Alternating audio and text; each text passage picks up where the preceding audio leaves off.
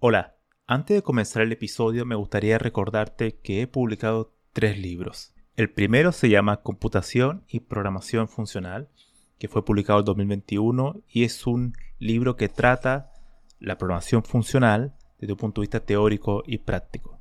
El segundo se llama Mentes Geniales, la vida y obra de 12 grandes informáticos. Esta es una obra que repasa la historia de hombres y mujeres que fueron relevantes en la historia de la computación. Y el último, el más reciente, se llama Principios de Programación, donde explico una nueva forma de entender la programación a través de ocho conceptos. Todos estos libros se pueden encontrar en librerías en España o en Amazon y también en Latinoamérica se puede encontrar a través de Mercado Libre y Busca Libre. Para más detalles pueden visitar mi sitio web camilochacón.com. La conversación de hoy es con Rafael Gómez, experimentado informático con más de 25 años de experiencia laboral en el sector público. Fue una conversación realmente interesante porque tocamos diversos temas. Por ejemplo, cómo ha sido su evolución en el uso de lenguajes de programación, desde la década de los 90 hasta nuestro presente. También cómo ha evolucionado el desarrollo de software en general, desde todo punto de vista. Y también le pregunté sobre sus expectativas con respecto al futuro de esta profesión. ¿Se podrá automatizar la programación algún día? ¿Qué pasa con la computación cuántica? Además, Rafael dio consejos muy valiosos para todo informático que recién comienza, que estoy seguro que le va a interesar escuchar. Pues fue una entrevista que me divertí demasiado, el tiempo pasó volando. Estoy seguro que ustedes la van a poder disfrutar tanto como yo. Comparten este episodio y no se olviden de suscribirse a este podcast. Hola a todos, hoy comenzamos una nueva entrevista y estoy muy contento porque eh, voy a entrevistar a Rafael Gómez. Primero voy a hacer un, paréntesis y Rafael Gómez yo lo conocí en Quora en español. Em, él escribe ahí también, al igual que yo, y ha hecho excelentes respuestas sobre programación y sobre diversos tipos de cosas relacionadas con la informática. Entonces, ya esta entrevista la habíamos un poco tratado de coordinar hasta que recién hoy se pudo dar. Así que estoy muy contento de que estés aquí, Rafael. Un gusto tenerte por aquí. El placer es mío. Genial, genial. Mira, Rafael, me gustaría que para, para nuestros oyentes eh, sepan un poco, un poco más de tu vida, que nos dieras una, breve presentación tuya. Bueno, yo he estado trabajando prácticamente toda mi vida en, Madrid, con una, una breve interrupción de un año que estuve en Londres, pero bueno, en cualquier caso siempre he trabajado, o sea, siempre he vivido en Madrid y, y Madrid ha sido mi, por decirlo así, mi casa. Eh, sí que es cierto que yo, por ejemplo, con el tema de la, de la, de la informática, pues llevo en esto pues prácticamente toda la vida. Quiero decir que yo estudié informática en, en la Facultad de Informática de Madrid y luego pues estado trabajando siempre en, este, en, esta, en este mundo. Entonces, pues bueno, ahora ya peino canas y tengo más de 50 y llevo treinta y tantos, 30 años básicamente, casi, en, en, el mundo de la, de la informática. Buena, genial. Em, una, una, de las cosas que me gustaría comenzar esta, esta entrevista es un poco, ya sé que ya tienes casi más, de 30 o más de 25 años ya de, experiencia laboral, porque sé que comenzaste ya por el por a mediados de, de, de la década de los 90. Y me gustaría comentarte, eh, que me comentaras un poco cómo surgió tu, tu, interés sobre la informática, pero en particular sobre la programación. ¿Cómo surge este, esta, los lenguajes de programación o todo este mundo, ¿no? Eh, en, una época donde era el, boom, por así decirlo, ¿no?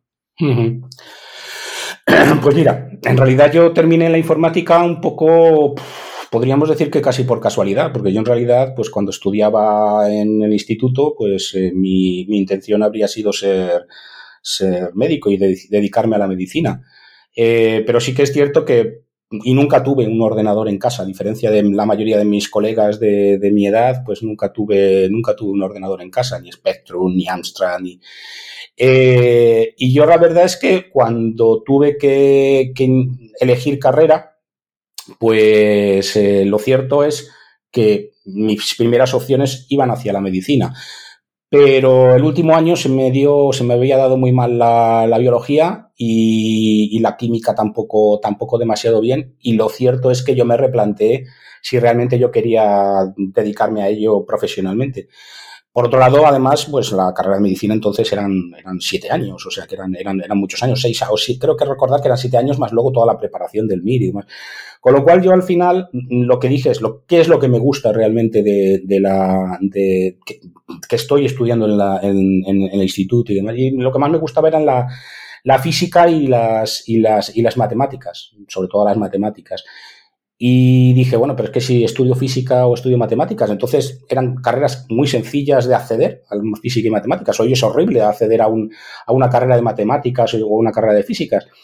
Pero, pero entonces eran, eran más fáciles de acceder, pero mi, mi, impresión fue que mm, para estudiar eso y terminar, entonces eh, lo que tú dices era, era el boom de la, de la, de la informática como actividad profesional y mi impresión fue, o mi, mi, razonamiento fue, para estudiar matemáticas, que es lo que me gusta, y terminar haciendo informática, ¿por qué no hacer directamente informática?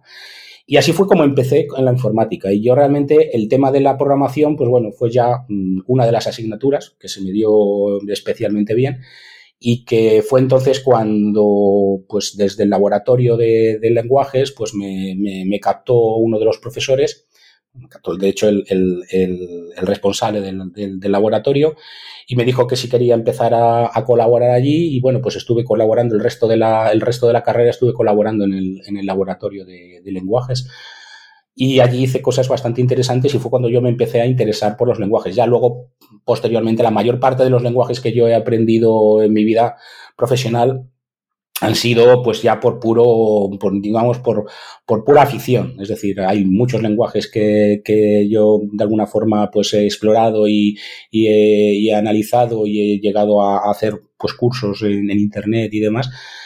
Pero, pero realmente nunca, nunca he utilizado. O sea, lenguajes que, sean, que yo haya utilizado profesionalmente, pues eh, son, yo creo que entre 5 y 10, como mucho. Una de las cosas que me, me da curiosidad es saber un poco ¿Cómo era eh, la informática eh, por aquellos años en la universidad con respecto, por ejemplo, comparándolo con la matemática? ¿Era una, ¿Había mucha asignatura enfocada a la parte más teórica de la informática? ¿O también ya había un enfoque más llevado a la, a la parte más aplicativa? ¿no? había, había asignaturas, vamos a ver, entonces la informática eh, era bastante más larga, la carrera de informática era bastante más larga de lo que, de lo que es hoy día. Yo tenía, o sea, yo tuve que estudiar durante seis años y no perdí ninguno, quiero decir, podía haber perdido alguno perfectamente, pero no perdí ninguno, eran seis años de, de carrera. Eh, y además seis años cargados, es decir, la gente no, no, no, no, no, no lograba hacerlo en menos de seis años normalmente. Eh, entonces veíamos de todo, teníamos muchas matemáticas. Obviamente no, no hay que darle tampoco tanta importancia a las matemáticas en el sentido de, que no, no eran extraordinariamente duras. Eh, pero sí que había una, una, carga de matemáticas importante, sobre todo en las primeras asignaturas. Y bueno, yo creo que prácticamente hasta quinto yo tuve asignaturas de matemáticas de un tipo u otro. Eh, en cuanto a el contenido, lo que digo, lógicamente no, no, no, no, era tan exigente como una, como una carrera de matemáticas eh, puras. Más yo recuerdo que las llamábamos puras, las matemáticas, ¿no? Eh, yo creo que eso ha cambiado bastante y hoy por hoy las, las, eh, las, carreras tienden a ser más cortas y tienden a enfocarse más en contenidos mucho más, mucho más concretos y mucho más prácticos. Pero es una impresión, quizás estoy equivocado. Sí, mira, esa, e, esa, bueno, ahora después de tantos años de, experiencia laboral, me gustaría que también me comentaras un poco desde tu punto de vista cómo han cambiado un poco las herramientas de la programación, ¿no? O sea, con respecto a, la década de los 90 con, y ya más de 20 años después, ¿no? Según tu opinión, ¿cómo, cómo crees que ha evolucionado un poco la, la informática, más allá de la herramienta o lenguaje, o como, sino que cómo ha evolucionado la carrera? ¿Cómo crees que ha, ido? ¿Tú crees que ha sido un progreso o, o ves que todavía que hay algunos fallos en la, informática actual? Me gustaría ahondar un poco más en ese, en ese tema. ¿Cómo lo ves tú? ¿no? Sí, vamos a ver. Eh, la, la, carrera yo creo que ahora mismo se ha especializado mucho. Es decir, ahora mismo, yo cuando, yo cuando, cuando empecé, pues había una carrera de informática y ya está, y eran seis años. Y de hecho, Existían dos carreras de, informática, de informática técnica. Una estaba orientada a las aplicaciones, eh, digamos, a las aplicaciones de sistemas, una informática de sistemas y otra informática de aplicaciones que, era el desarrollo de aplicaciones de usuario y demás. Pero en informática solamente había una y, ahí teníamos que ver absolutamente de todo y yo vi y creo que era una, era una, era una carrera muy comprensiva, es decir, cuando digo comprensiva me refiero a comprensiva con H, es decir, que comprendía absolutamente mm, todo, muchas cosas. Eh, hoy por hoy, sin embargo, mm, las carreras tienen que ajustarse a unas, a unos, a unos, eh, a unas duraciones mucho más cortas y por tanto, pues además se han especializado más. Es decir, ahora mismo, pues existen una ingeniería del software, una ingeniería del software de videojuegos. Yo recuerdo hace relativamente poco que estuve haciendo algunos cursos en en la universidad que, que, una de las cosas que me, que me, me llamó la atención era la, la, fragmentación a la que se llega con, con las titulaciones. Eso es algo que efectivamente eh, tengo la sensación que va un poco en detrimento de la, de la profesión. ¿Por qué? Pues porque al final, cuando nosotros somos profesionales, pues debemos eh, ser capaces de trabajar en unos campos y en otros. Y sí que es cierto que luego nos, nos especializamos. Pero es muy bueno que, que un profesional conozca absolutamente de todo lo que aparece en la, en la, o que pueda aparecer en la profesión, que conozca no solamente sobre sistemas operativos, lógicamente, y sobre, sobre, sobre redes, sino que tenga también, eh, digamos, un, un, bagaje teórico importante. Eh, yo me he encontrado con muchos profesionales, por ejemplo, que han salido recientemente y que no son capaces de tampoco de, de, de, de medir complejidades o de, o de gestionar de una forma más o menos eh, adecuada proyectos. Pero bueno, todo eso se va cogiendo, lógicamente. Mm, yo creo que la, universidad lo que tiene que hacer es poner, mm, digamos, los mimbres y dar una formación lo más eh, horizontal posible y lo más extensa posible, lo más universal posible. Y luego ya vendrá la práctica profesional, que ahí ya aprenderás eh, Ahí aprenderás, digamos, las herramientas concretas. Yo, de hecho, soy bastante crítico con el hecho de que, actualmente se da mucho de, las prácticas en empresa y, que se enseñe con lenguajes que sean prácticos. Para mí los lenguajes deben enseñar conceptos, no deben, no, no, no, uno no debe aprender un lenguaje desde el principio para poder eh, dedicar a ese lenguaje toda su vida profesional, sino que es preferible, pues casi como lo hacíamos antes, que era aprendíamos un lenguaje que yo luego nunca más he utilizado fuera de la universidad. Yo, aprendí con, un lenguaje que, se llamaba, bueno, en realidad con dos, Pascal y Módula, pero eran prácticamente el mismo lenguaje, muy, muy, muy similares. Pero Módula yo, por ejemplo, jamás lo he utilizado profesionalmente y no me arrepiento para nada de haber aprendido con un lenguaje como Módula, porque efectivamente era un buen lenguaje de enseñanza, era un buen lenguaje para, para aprender los fundamentos. De hecho, eso, eso me lleva a otra pregunta, porque yo sé que dominas, dominas varios lenguajes, o sea, tienes un interés por los lenguajes de programación también.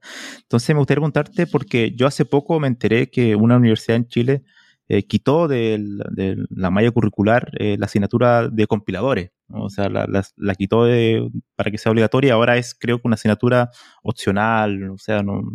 Entonces, Claro, eso también va a lo que tú decías, ¿no? El tema de que se pierden un poco los fundamentos. Los compiladores son como el, corazón de, para entender un poco cómo funciona el lenguaje de, programación, ¿no? Mm, y lo que te quería preguntar sobre el respecto era, em, ¿cuál es la, importancia para ti, por ejemplo, de esta área de, los compiladores, del saber un poco cómo funcionan los lenguajes? Ya dijiste un poco sobre la, importancia de los conceptos, ¿no? Pero me gustaría que, que ahondaras un poco más eso. Pues para mí los, eh, la asignatura de compiladores, de hecho, mm, es eh, de las que yo hice durante, la, durante mi formación académica, pues probablemente una de las que más aproveché por lo que aprendí, por lo divertida que fue, por las anécdotas que, que, guardo de, las, de la práctica, que en, aquel, en aquella ocasión fue pues hacer un, compilador, que además hicimos un compilador con, con Borland, eh, entonces era el, el, entorno de programación eh, estándar y que todo el mundo utilizaba en aquellos, en aquella, en aquella época hicimos un compilador utilizando el, además un, hicimos un compilador que estaba incluido en su propio IDE, una, una, cosa bastante, bastante interesante y bastante divertida.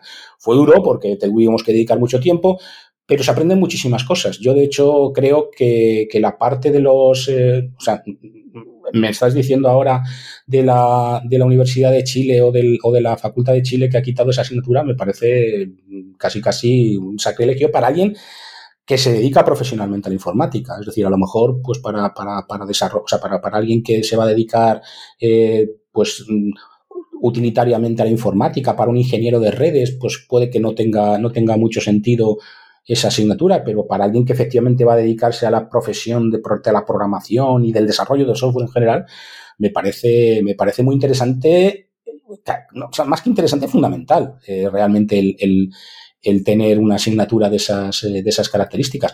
No solo los compiladores, los intérpretes, aprender a diferenciar lo que es una cosa de lo que es la otra, de lo que son las distintas etapas, yo creo que eso eh, no, ha cambiado ahora respecto de lo que era hace, hace 30 años mm, y sigue siendo súper interesante y súper importante para un, profesional el, saber cómo está construido un, compilador y un intérprete. ¿Tú crees que eh, el aprendizaje de los primeros lenguajes de programación pueda eh, moldear o, o sesgar a, una, a un informático? Es decir, porque yo he escuchado muchas veces que hay personas que dicen que, bueno, por ejemplo, la programación funcional, ¿no? Cuando se aprende después de, de, de, un lenguaje imperativo es mucho más difícil que aprenderla al comienzo, ¿no? Entonces me gustaría saber si para ti el, el aprender un lenguaje particular puede eh, afectar tu forma de pensar, por así decirlo. O sea, lo puedes, eh, puede hacerlo ver eh, el aprendizaje de un nuevo lenguaje más difícil si aprendiste otro anteriormente. Sí, probablemente aprender, o sea, el orden en el que se aprenden los lenguajes moldea tu forma de, pensar en esos lenguajes. Eh, yo creo que hay lenguajes que son, que son imprescindibles eh, y hay, hay libros sobre programación que, o clásicos que, que, que, son imprescindibles porque realmente te cambian la forma de pensar sobre la programación o sobre, el, o sobre la forma en la que se construyen programas. Eh, yo he de decir que yo no, o sea, mi primer lenguaje no, no, no, no fue un lenguaje funcional. El primer lenguaje que, que, aprendí, ya he dicho antes, que fue eh, con, con, Pascal y con, bueno, en realidad el primer lenguaje que aprendí fue con pseudocódigo. Yo aprendí a programar abstrayéndome completamente del, del, lenguaje. Y yo recuerdo que los primeros programas que hacíamos los compilábamos a mano, es decir, eh, los, los veíamos cómo, cómo debía pasar y cómo debía funcionar completamente en un pseudocódigo, sin, sin ningún lenguaje real, por, por, por, por delante. Pero era programación, en todo caso, era programación imperativa. Eh, la programación funcional es distinta. Y yo creo que es fundamental en, en, la, en, en, la, formación de un, de un, profesional. Sobre todo porque cambia tu forma de, percibir lo que, la forma en la que se, en la que se hace la, computación. Eh, creo que actualmente existe una, existe un, digamos, un mayor impulso en, este tipo de, en este tipo de programación. Eh, pero, de algún modo, mi, impresión personal en la industria es que prácticamente no se utiliza más que en sitios muy aislados. Quiero decir, la programación funcional.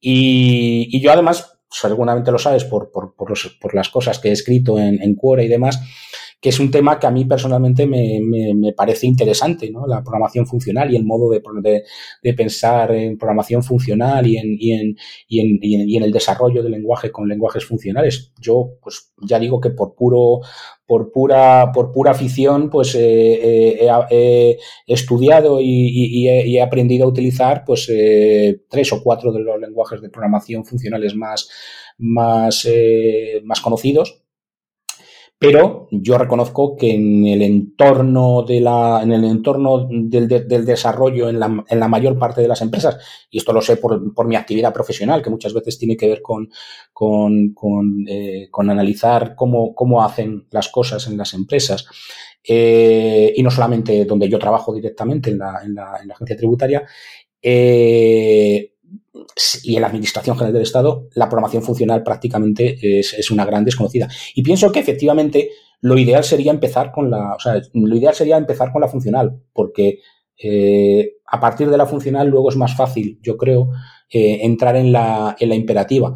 Pero bueno, que todos hemos, o sea, cuando, cuando yo aprendí, pues aprendíamos primero imperativa y luego funcional. Era, era el siguiente año o el siguiente curso en el, en el cual, que además ni siquiera estudiábamos un curso, lo estudiábamos eh, medio curso de, programación imperativa, o sea, perdón, funcional, pero, pero que era, era, realmente, era realmente un curso o era realmente un aprendizaje que te cambiaba la forma de, percibir la programación.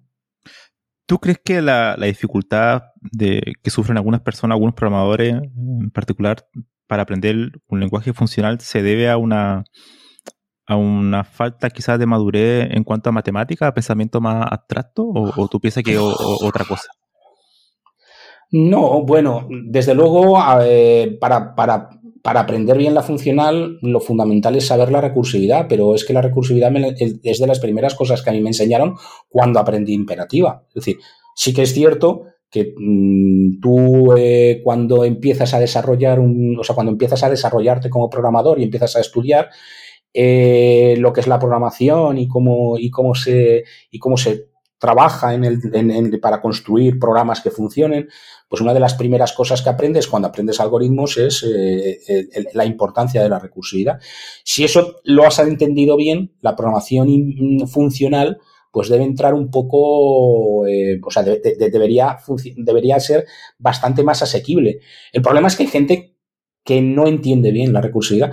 De hecho, vamos a ver, yo reconozco una cosa, la recursividad es algo que, no, que no tiene por qué utilizarse en, tu día a día mm, profesional. Yo tengo compañeros que, que, hicieron conmigo la carrera, que luego han hecho, han trabajado conmigo en la Administración General del Estado eh, han pasado por todos los, por todos los, eh, digamos, por todas las posiciones, desde, desde programador, desde analista programador, que sería con, con la que entramos en la, en la administración y ahora son directores de, de, equipos de desarrollo. Y que yo he hablado con ellos en esto y me dicen, si es que yo jamás he utilizado una llamada recursiva, jamás he utilizado la recursividad. Y dices, sí, eso, eso es un hecho. Para ser un programador no hace falta eh, ni, entender ni haber utilizado nunca la recursividad. Y ese es quizá el mayor reto que supone, eh, digamos, la programación funcional, porque la programación funcional efectivamente, pues todos son estructuras recursivas, estructuras de datos recursivas, eh, llamadas de alguna forma que, que, que, que, son de orden superior y que por tanto ya no, no, no, no se corresponde. Es, es, es, una programación de un nivel de abstracción más alto. Y, diferente realmente al de, la, al de la programación imperativa. Entonces, eh, probablemente el problema no está tanto en decir que sea imposible, tanto como decir, ahí hay un déficit a la hora de eh, la persona que ha aprendido eh, a programar eh, en una, digamos, con un paradigma imperativo. Y bueno, la orientación a objetos no deja de ser más que un, es un paradigma imperativo con una serie de, con una serie de, de, características, pero la programación sigue siendo imperativa. Eh, pero claro, el, problema está en que cuando te mueves a lo, a lo funcional, pues ahí tienes la cuestión de que tienes por lo menos que haber cogido el concepto de recursividad. pero el concepto de recursividad es un concepto que no es muy difícil de entender. O sea, eh, si lo piensas, pues eh, es, relativamente sencillo de, entender. Luego ya otra, otra, o sea, otra cosa es entender, por ejemplo, o, saber aplicar mm, técnicas más específicas, como son la recursividad de cola, todo este tipo de cosas. Pero bueno, en cualquier caso, mm, creo que eh, el problema que puedan tener algunos con la programación funcional viene de déficits que se aplican también a, su formación como programadores imperativos o como programadores con técnicas imperativas.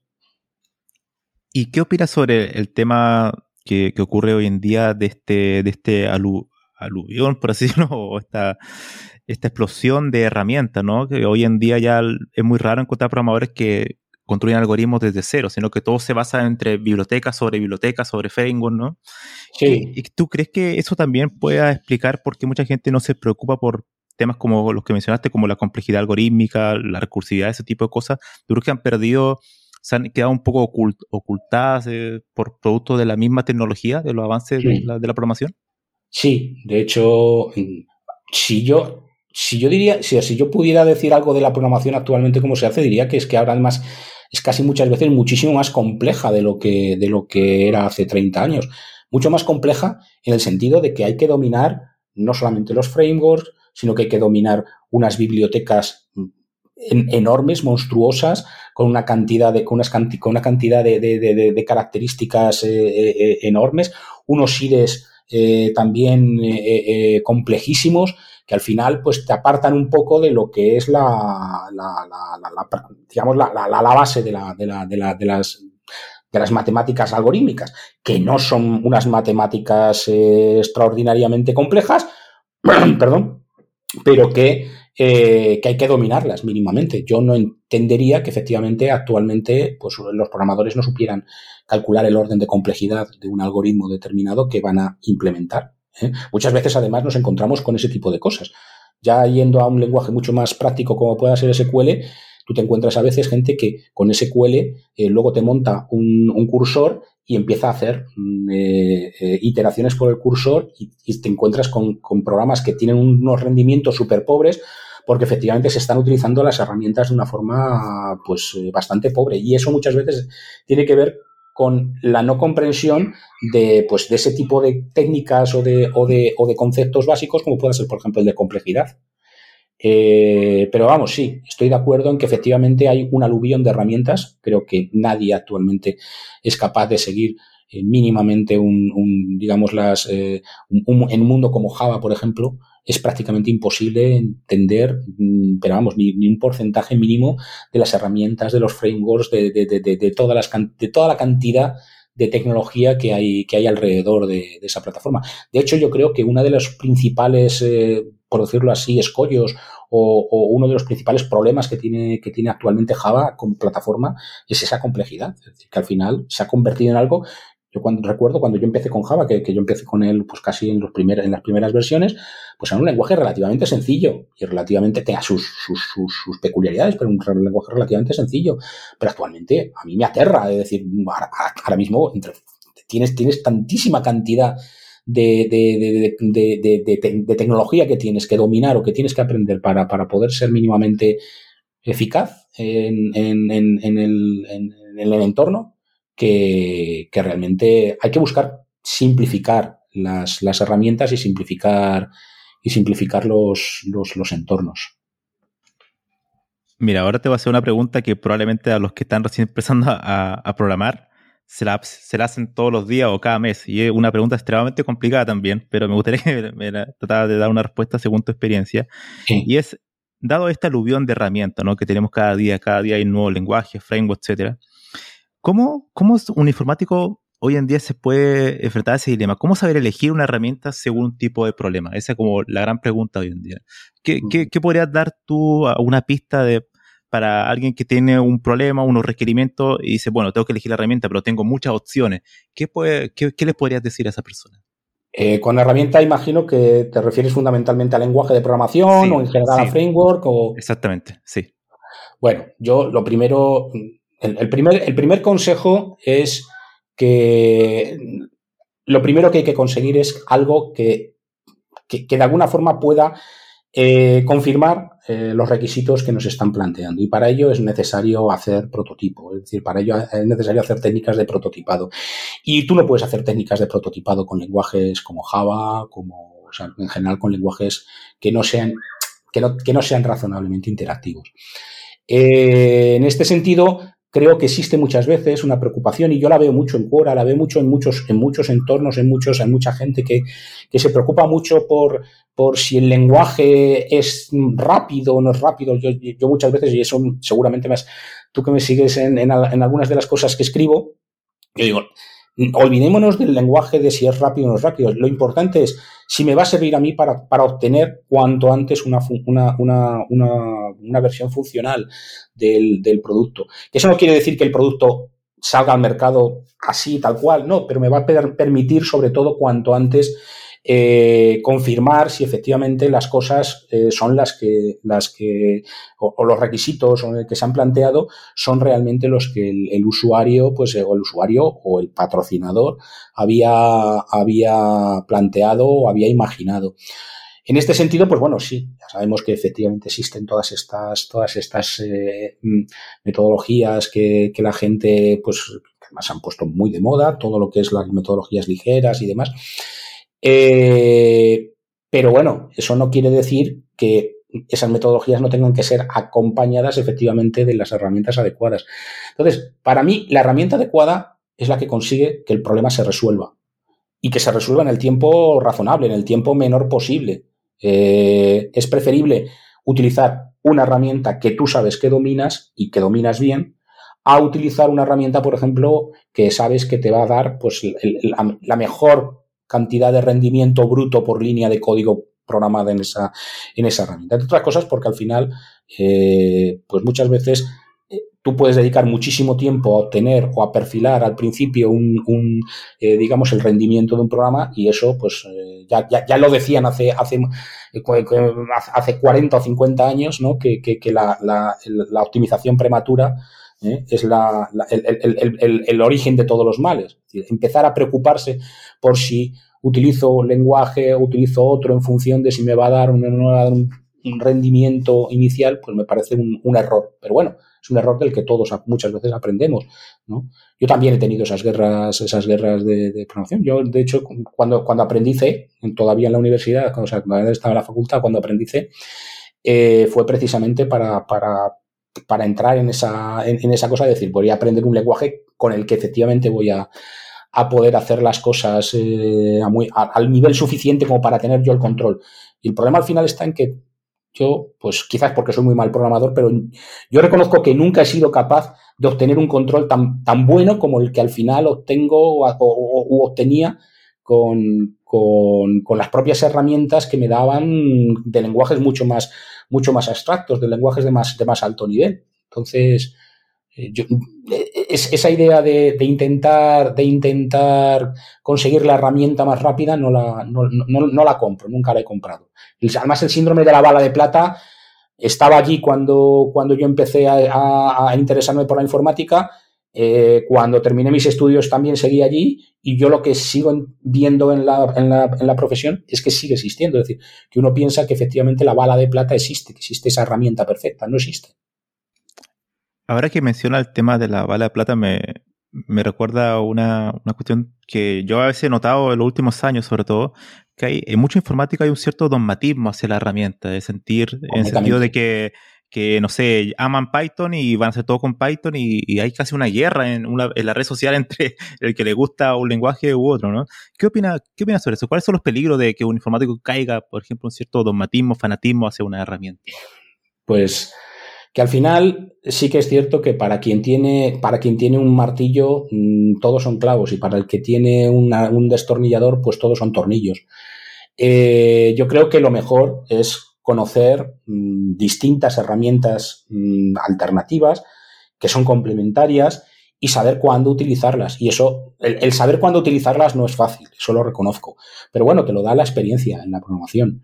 Eh, yo he tenido o he participado en proyectos que se han complicado muchísimo por, por, intentar elegir, o sea, por intentar seguir con una herramienta concreta que nos habíamos, que nos habíamos propuesto utilizar al principio del proyecto o por o simplemente por decir, mira, es que esta es la herramienta que yo conozco. El, buen profesional es el que sabe cuándo tiene que utilizar un martillo, cuándo tiene que utilizar un buril y para, para, para, para, para hacer o sea, para, cambiar el, la, la, superficie y cuándo tiene que utilizar pues un, una sierra. O sea, los lenguajes no son. Y cuando digo los lenguajes me refiero igual también al, resto de, de, de, herramientas que con las que nosotros trabajamos, ¿no? Quiero decir, porque al final los, lenguajes son parte de las herramientas, los compiladores son otras partes, los depuradores son otras partes.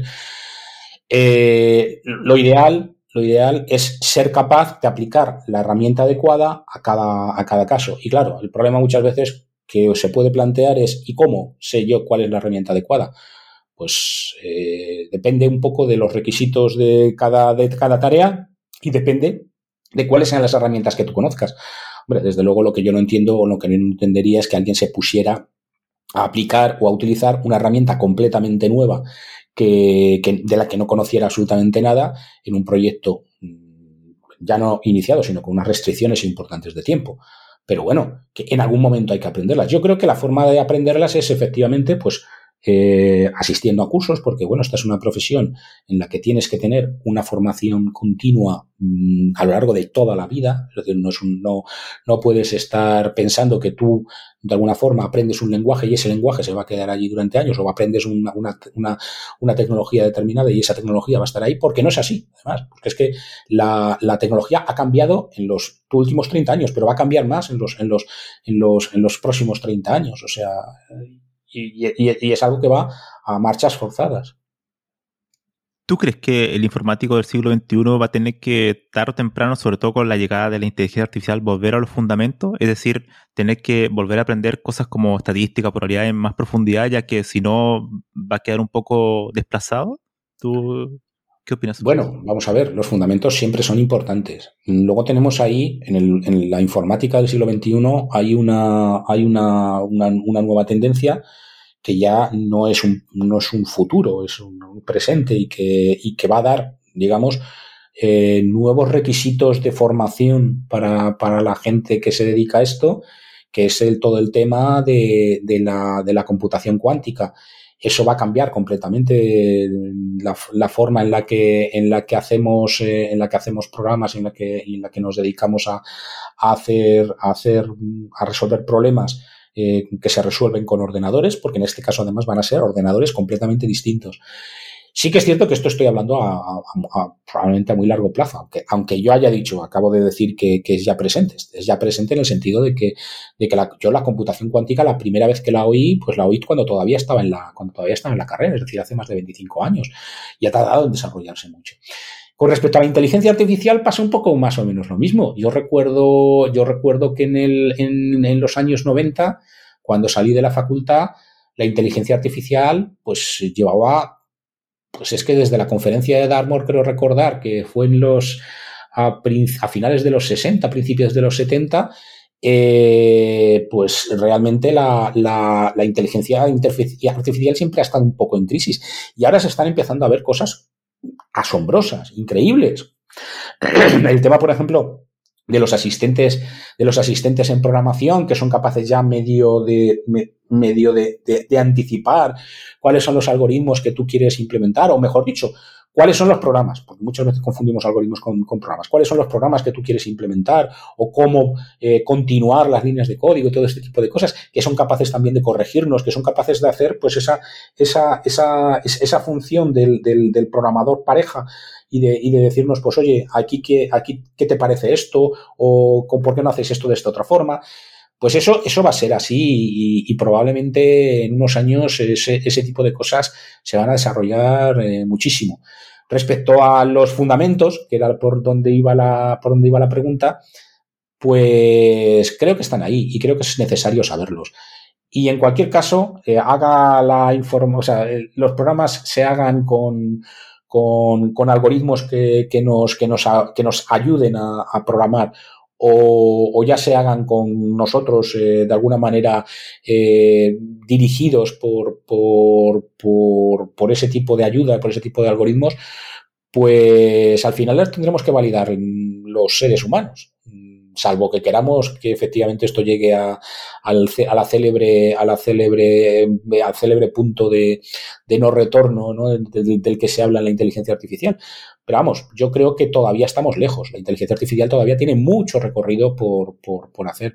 Yo creo que, que, ni en cinco, probablemente ni en diez años, estemos hablando de una programación autónoma dirigida por un ordenador.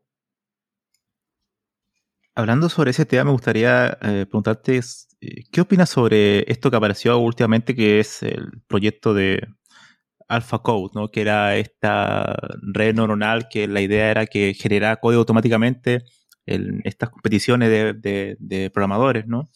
Y para muchos es, es como un síntoma, un preludio de lo que podría ser el temor para algunos de que el reemplazo, ¿no? Que muchos programadores van a ser reemplazados, por así decirlo, por algún tipo de inteligencia artificial.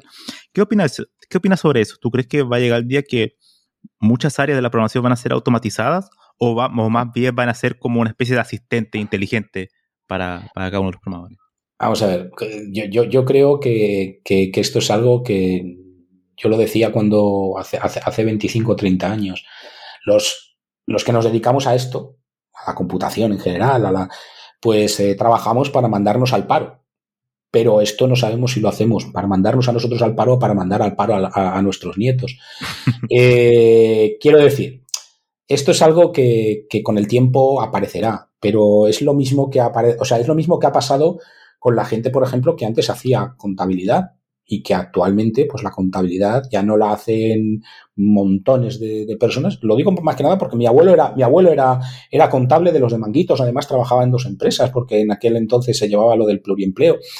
Y, y, él trabajaba, digamos, llevando un libro de contabilidad a mano con sus, con sus cuentas y demás. Actualmente nadie plantearía, se plantearía hacer la contabilidad a mano. O sea, la contabilidad se hace con programas como SAP, se hace con, con programas como las empresas pequeñas con ContaPlus. Quiero decir, que al final lo que tienes es unas herramientas que apoyan o que, o que permiten, o que permiten trabajar a, menos profesionales, pero sí a profesionales más especializados y para hacer las cosas mejor. Y yo creo que ese será el futuro de la programación. Quiero decir, eh, no es que eh, nosotros vayamos a ser innecesarios, digo los, nosotros en general, los que nos dedicamos a la informática, vayamos a ser innecesarios, sino que eh, tendremos que utilizar esas herramientas o podremos utilizar esas herramientas para ser más productivos. Es en definitiva lo que ha pasado con todas las revoluciones tecnológicas. Cuando aparece una revolución tecnológica que manda al paro a mucha gente, surgen nuevos, nuevas, eh, nuevas profesiones relacionadas bien con esa revolución o a consecuencia de esa revolución aparecen nuevas necesidades. Entonces, muy probablemente en el futuro, una de las cosas que efectivamente ahora mismo pues prácticamente no existe, y que los requisitos se hacen de una forma muy de aquella manera, pues efectivamente mm, lo importante será eh, ser capaces de especificar de una forma formal y mucho más profesional los, eh, los requisitos que tenemos en nuestros sistemas, ser capaces también de darles una validez, eh, una validez formal, matemática, a, a, los, a los problemas que, que, ponemos, a los algoritmos y a, los, y a, las, y a las soluciones, y en esto harán que efectivamente, eh, pues determinadas herramientas nos permitan llegar a alcanzar esos grados de formalidad, esos grados de, profesionalización a la, hora de especificar requisitos. Pero bueno, que es, lo que estoy diciendo, eh, son herramientas que nos harán ser mejores profesionales. Es como decir también, ¿realmente la inteligencia artificial puede desplazar a los abogados si definimos o si creamos un, programa que efectivamente sea eh, o utilice la inteligencia artificial para ser capaz de hacer búsquedas bibliográficas que necesita un abogado? Pues no, en realidad lo que pasa es que serán necesarios menos abogados y mucho más, eh, mucho más profesionales en, la utilización de estas herramientas. Entonces, un, solo abogado será capaz de ser mucho más productivo con la ayuda de estas herramientas. Y luego, pues, lo que decía de, de nuevas profesiones que puedan, que puedan aparecer al, rebufo de estas. Y, ya he mencionado todo lo que es la parte de la parte de la, de la computación cuántica, que ya digo que eso está todavía absolutamente en mantillas. Son, y probablemente no, sea, o sea, no seamos capaces de hacerlo sin, sin inteligencias artificiales que sean capaces de, ayudarnos para, para, para, para, poder sacar adelante esos, esos programas y esos, y esos nuevos sistemas. Totalmente de acuerdo. Em, me gustaría preguntarte sobre, eh, volviendo ya como al presente, preguntar sobre un poco sobre em, los proyectos, o sea, el trabajo en equipo. Hay una hay un Twitter, me gustaría comentar sobre un Twitter que yo ayer eh, estaba leyendo eh, Twitter y hace, comenzó una cierta polémica porque alguien dijo que dijo lo siguiente, abro, abro comillas, es los, sobre el despliegue que se hace en los días viernes. Él decía que los programadores que se niegan a hacer un despliegue el día viernes, significa que su código es de, no está bien probado, es de mala calidad, ¿no? Porque se supone que un buen código no tiene que tener problemas, no tiene que temer que haya, un despliegue un día viernes. ¿Qué, opinas al respecto? Eh, ¿Crees que tenga que ver simplemente con eso, con, una debilidad en el código, o es más bien otra cosa, según tu experiencia? Bueno, tiene que ver, entre otras cosas, probablemente con la forma en la que enfocamos el trabajo. Yo no sé por qué un viernes es un día especial para, para, para desplegar o para no hacerlo. Quiero decir que al final eh, sí que es cierto que estamos acostumbrados a trabajar muchas veces en ciclos de semanas, o en, primero en ciclos de días, luego en ciclos de semanas y luego en ciclos de meses. Eh, pero yo no tengo tanta, tanta, tanto problema con decir, mira, es que el código que se va a desplegar un viernes es de, menor o de mayor o de mayor calidad. No, bueno, el, código, según las nuevas eh, tendencias en programación, eh, en programación ligera, el código debe estar dispuesto para, para, eh, para, entregarse en el momento en el que termina el sprint o en el momento en el que termina la iteración. Eh, si esa iteración termina un viernes, pues ¿por qué no? Va a ser un viernes. Otra cosa es que digas, bueno, eh, sí, pero el, viernes es un... El viernes también hay una cosa respecto al viernes que yo me enfado mucho cuando, cuando, cuando ocurre, digamos, mm, yo procuro nunca hacerlo, de hecho nunca lo he hecho, pero procuro nunca, o sea, me enfado cuando otros lo hacen eh, programar una reunión para, para, para, el viernes. Más que nada porque da la sensación de que, bueno, no había otro momento para, para hacerlo. Entonces el viernes tiene ese, sí que es cierto que tiene ese efecto frontera de decir, vamos a ver, cuando tú estás entregando algo el viernes es porque efectivamente pues eh, no has sido, o sea, has estado mm, retrasándolo hasta el último momento posible. No, probablemente lo ideal sería poder entregarlo cuando esté. Y eso es así. Pero vamos, que el viernes no tiene ninguna, ninguna cosa especial. Es más, ahora mismo nos, nos estamos acostumbrando con todo esto de la pandemia y demás a que estamos trabajando en casa y que el viernes no es un día especial. El sábado se trabaja, o sea, se sigue, se sigue trabajando. Trabajo en la administración pública, ¿eh? Y aunque, y aunque no te lo creas, muchos funcionarios siguen trabajando desde casa los, los eh, entre semana, porque hay muchas veces que al final pues, te llevas el trabajo a casa. Y no pasa nada. Quiero decir que al final no pasa nada. Eh, el viernes no tiene ese efecto, ese efecto frontera más que, tú, más que si tú se lo quieres dar. Una, una cuestión que me gustaría em, preguntarte es sobre el tema de em, este tema de la, de la, calidad versus la eficiencia, ¿no? En el sentido de que hoy en día, eh, sobre todo en el tema cuando un proyecto crece, los informáticos cuando recién tienen experiencia en la universidad, que tienen eh, una experiencia en código muy pequeño, ¿no? En base de código que no es como el mundo real, ¿no? Con, grandes cantidades de, código. Me gustaría, según tantos años de experiencia que tienes, ¿cómo, cómo eh, puedes manejar ese dilema, ¿no? El tema de la calidad, en el sentido de la documentación, de un buen código, bien escrito, a, la eficiencia, ¿no? Que algunos solamente se preocupan en, que sea más rápido computacionalmente, ¿no? ¿Cómo crees que se pueda eh, aunar esos, dos mundos? Mm, bueno, si como has, eh, como has leído muchas de las aportaciones que yo hago en Quora, y ahí sí que yo alguna vez me, he posicionado, creo que lo fundamental en la, lo fundamental en la en, un producto que nosotros hagamos es que el producto sea de calidad. ¿eh? Yo ya no sé si efectivamente esa calidad, que, es una calidad eh, intrínseca del, del, sistema o del programa, eh, pues necesita de una cuestión que pueda ser, por ejemplo, pues código bien comentado, código bien el código en cualquier caso debería ser mm, escrito, y eso ya también alguna vez lo, lo, he, lo he escrito yo, por ahí, pero vamos, que no lo he escrito, no, lo, escribo porque lo que estoy haciendo es citando a, otros que lo decían, que es que el código tiene que ser escrito para que lo puedan leer las personas, para que lo puedan eh, leer otros programadores, otros colegas. Eh, entonces, para mí, el sacrificar calidad frente a, frente a funcionalidad o frente a... Hablabas, por ejemplo, de, de rapidez, es decir, la, la, velocidad del, de, de, de, respuesta de un programa es, es, es, un gran error. Es un gran error porque al final la velocidad mm, de respuesta de un ordenador hay una forma muy sencilla de, resolverla si el algoritmo es, crece de forma razonable, que es metiendo más hierro. Y eso lo sabemos todos los que nos hemos dedicado un tiempo a esto. Dices, bueno, vamos a ver, ¿para qué vas a dedicar eh, días o meses a optimizar hasta el microsegundo determinadas funciones o determinadas cosas, que eso tiene un coste tremendo si al final vas a poder conseguir mm, lo mismo, pues mm, es más, la tecnología te lo va a conseguir simplemente. Y no, siempre, y no siempre más velocidad implica mejor calidad, ¿eh? porque muchas veces la calidad que percibida ¿eh? tiene que ver con eh, la calidad esperada, es decir, con el hecho de que tú esperes que el programa, o sea, si, muchas veces si el programa te funciona en dos segundos y es capaz de darte una respuesta en dos segundos, eh, la persona que está delante de la máquina no lo va a percibir.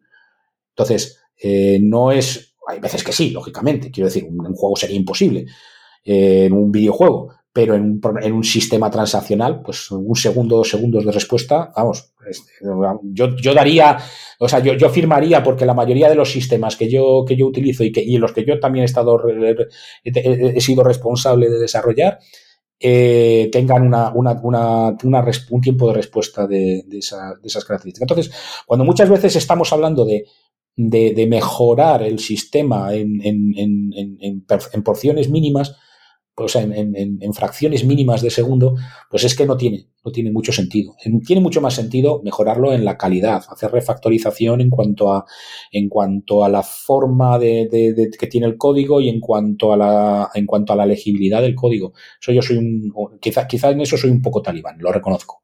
Eh, yo no he dejado que a mí determinados equipos de programadores me, me, me sacrifiquen o me hagan cosas que efectivamente, pues al final decía, bueno, pero esto de dónde sale esto, no hay quien lo lea. Entonces, por eso no me gustan a mí, por ejemplo, lenguajes como Perl, que efectivamente tiene esa fama de, esa fama de, de, escribir una vez y no volver a, y no volver a leerlo y no volver a hacer nada con ello, pues me, me, me, me, causan cierto rechazo, pero es por esa, esa, esa cosa que tengo yo que casi casi es, es de filosofía, ¿no? Después de tantos años de, experiencia, imagino que has trabajado en múltiples proyectos con, y sobre todo con muchas personas. ¿Qué es para ti un, buen programador? Si pudieras dar como unas eh, características de lo que vendría siendo un, buen programador. ¿Es la persona que, por ejemplo, sabe mucha herramienta, la domina bien o, o es algo mucho más que eso? Pues mira, yo creo que la, la herramienta que mejor tiene que dominar un programador es el lenguaje. Y no me estoy refiriendo al lenguaje de programación, me estoy refiriendo al lenguaje, al lenguaje humano. ¿Por qué? Porque un programador tiene que ser capaz de entender, para empezar a entender lo que significan unos requisitos que están normalmente escritos en un lenguaje humano. Y tiene que ser capaz de para mí la, actividad de programación tiene más que ver con la actividad de escritura, con la actividad de, quiero decir, con la, con la literaria, con, ser, con ser capaz de contar una historia, que con ser capaz de, que con ser capaz de, resolver un rompecabezas. ¿eh? Eh, el, buen programador normalmente es el que, y el que se integra bien en los equipos es el que es capaz de contarte cómo hace un programa y te lo y es capaz de contártelo a ti, no de contárselo a la máquina. Eh, porque entre otras cosas muchas veces como cuando se trabaja en equipos, eh, digamos que una parte muy importante es contarle a otro eh, dónde estás teniendo el problema. O muchas veces el simple hecho de, contárselo al otro eh, te, permite, te permite resolver problemas muy importantes de, de, comprensión que a lo mejor tú no habías tenido. Entonces, esa parte de ser capaz de interactuar verbalmente con otras personas, para mí, muchas veces es muy desperdiciada, o sea, es muy, muy infravalorada por parte de los, eh, de, los responsables de equipos de programación. Y es muy importante. De hecho, se escucha mucho eso, yo lo escuchaba en Chile sobre todo, en los grupos de Facebook de programadores que escribían muy mal, sobre todo las preguntas, no se preocupaban mucho de, de escribir bien, de hablar bien y cuando uno los corregía, lo primero que te decían era, ah, pero ¿por qué tan purista? ¿no? Ese, hay una cierta también una, una cierta mm, rechazo, yo he visto en algunas personas, no, en todas obviamente, a la, a la formalidad, ¿no? No sé si a ti tú lo has visto, yo al menos he notado en los últimos años que hay, que hay un cierto rechazo a eso, ¿no? Como que al hacerlo bien, al, detalle, ¿no? Bueno, vamos a ver, en, en, lo que se refiere a, en lo que se refiere muchas veces a rechazar eh, las formas de comunicación, ya digo, no con, no con, un, no con una máquina, sino entre nosotros. Eh, y el, el, hecho, por ejemplo, de decir la, ortografía no es importante, la, la, gramática no es importante. No, claro que es importante porque nos permite comunicarnos y lo, y lo más importante, insisto, de un programador es que sea capaz de comunicarse con el entorno, que sea capaz de comunicarse con sus compañeros Mm, eh, programadores, que sea capaz de comunicarse con sus compañeros eh, que, llevan el tema de, la gestión del proyecto, que sea capaz de comunicarse incluso también con los clientes y con los, y con los patrocinadores del, o sea, para mí la, la, parte de la comunicación verbal es, es, tan importante o más que, la, que las características eh, técnicas buenas que pueda tener de dominar un lenguaje de programación, entre otras cosas porque además es la forma en la que va a poder aprender. Es decir, nadie, evidentemente, cuando empieza en un proyecto, eh, salvo que seas la persona más senior de ese proyecto, eh, pues eh, va a tener la experiencia suficiente como para abarcar todos los problemas que, se, que van a surgir en ese proyecto. Y los problemas se van a resolver con lenguaje humano, no se van a resolver con lenguaje, con lenguaje de, con lenguajes de programación. De hecho, lo normal es que cuando tú tienes un problema con un lenguaje de programación, lo hablas con otros. Y eso es, eh, eso es lenguaje humano, ¿no? Totalmente, totalmente. De hecho, muchas veces em, las personas pierden un poco el enfoque en el sentido que se sienta solamente en la herramienta técnica, ¿no? Pero al final somos humanos, ¿no? Al final nos relacionamos con otras personas. Y, creo que, de hecho, yo he visto muchos programadores que, yo a veces los incentivaba en dar charlas, en compartir su conocimiento, pero en realidad no podían. Es como hay un cierto rechazo o, vergüenza a desarrollar esas habilidades que son muy como, como lo dirían los, ingleses, como soft skill, ¿no? Como estas habilidades blandas, ¿no? Que son no tan solo para el informático, sino para cualquier profesional que tiene que hoy en día desarrollar, ¿no? Totalmente importantes. Esa em, es. Sí, dime. Sí, dime. te iba a decir que esa, esa, es, esa es precisamente, yo creo que una de las principales, eh, de las principales eh, deficiencias de, nuestro sistema. Es decir, que, no se están desarrollando esas, esas habilidades eh, débiles o esas habilidades poco, poco técnicas, ¿no? La, la interacción con las personas es muy importante desarrollarla, desde luego. Yo creo que cuando más he aprendido, fíjate, cuando más he aprendido yo sobre un lenguaje de programación, y te lo digo por si de nuevo se te, surge la cuestión de, tener que intentar convencer a alguien de, algún técnico de, dar una charla o de dar un, curso. Cuando más he aprendido yo sobre un lenguaje de programación es cuando se lo he tenido que, explicar a otros. Yo he enseñado a programar a, funcionarios en, distintos lenguajes, en Python, en, en, en varios lenguajes de, programación. Eh, y además no eran, eh, eran, eran, charlas que se daban para personas que no eran programadoras, es decir, que no eran, eh, técnicos.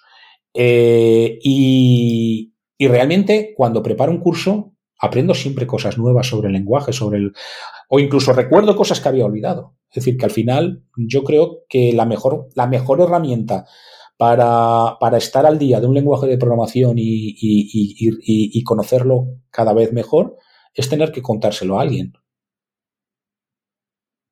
Sí, totalmente. Eso como uno de los, de los, grandes consejos que siempre se dice, ¿no? Que hay que, uno aprende el doble cuando enseña, ¿no? Realmente hay uno realmente lo, entiende totalmente, ¿no? Em, otra pregunta que te quería hacer es sobre la informática eh, en general. Es, según tu experiencia, ¿qué es? La informática hoy en día se ha hecho extremadamente amplia, con muchas especialidades, pero para ti, ¿qué la informática? ¿Es una ciencia o una ingeniería o, es algo más? Eh, ¿o, qué, o, crees, ¿O qué crees que va hacia, hacia, dónde va? ¿Cuál va a ser su evolución? Bueno, la informática nació como ciencia, lógicamente, eh, como una ciencia, como las ciencias de la computación mm, originales y los primeros, los primeros científicos de la computación eran especialistas matemáticos, lógicamente, eso lo sabemos todos. Luego se convirtió en una ingeniería. Yo, además, cuando, me, cuando, cuando, yo, cuando yo estudié, todavía no era ingeniería, todavía era, era eh, yo de hecho soy licenciado, o sea, yo no soy ingeniero en informática. Eh, luego se hizo una ingeniería. Yo creo que por el camino, cuando se hizo ingeniería, perdió un poco, y es una impresión, ¿eh? a lo mejor estoy equivocado, pero perdió un poco del rigor que tenía de cuando era, de cuando era un poquito más, de cuando era sobre todo porque se le dedicaba más tiempo, o sea, no por otra cosa. O sea, cuando la ingeniería, además, no el paso de la ingeniería fueron dos pasos. No solamente se hizo ingeniería, sino que, que, además se acortaron mucho las carreras y se acortaron los currículums. Hombre, vamos a ver, la gente que, la gente que, que, que, estudió conmigo, yo ya no me voy a poner como ejemplo, pero la gente que estudió conmigo, gente, muchas de ellas muy brillantes, eh, no les sobró tan poco tiempo para, para, para, asumir toda la información o, todo, o toda la formación que, que se daba en, en, aquellos seis años. Cuando pasas de seis años a cuatro, pues te tienes que dejar cosas por el camino.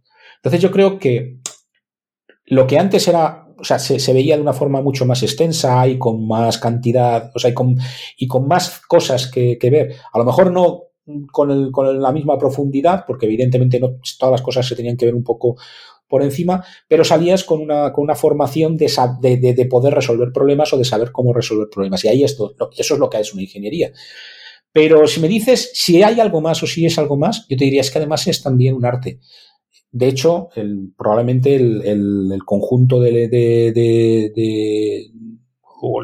la publicación son cuatro, creo recordar que son cuatro tomos, mm, que probablemente más, eh, mencionada de, nuestra profesión es el arte de la programación de ordenadores y lo plantea como un arte, no lo plantea como no lo plantea como una, como una ingeniería o como una ciencia, lo, plantea como un arte. Y es que yo creo que nuestra profesión tiene mucho de, eso.